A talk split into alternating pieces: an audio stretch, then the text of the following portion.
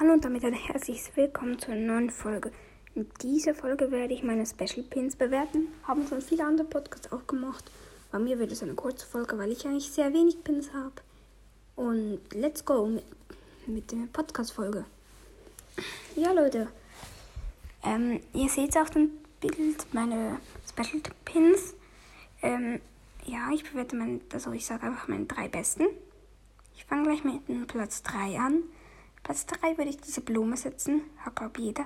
Ist ein sehr cooler Pin und macht auch coole Animationen. Den habe ich auf Platz 3.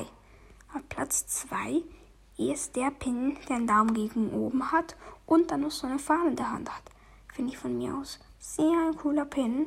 Ja. Und auf Platz 1 ist dieser Geldsackpin. Der macht so viele coole Animationen.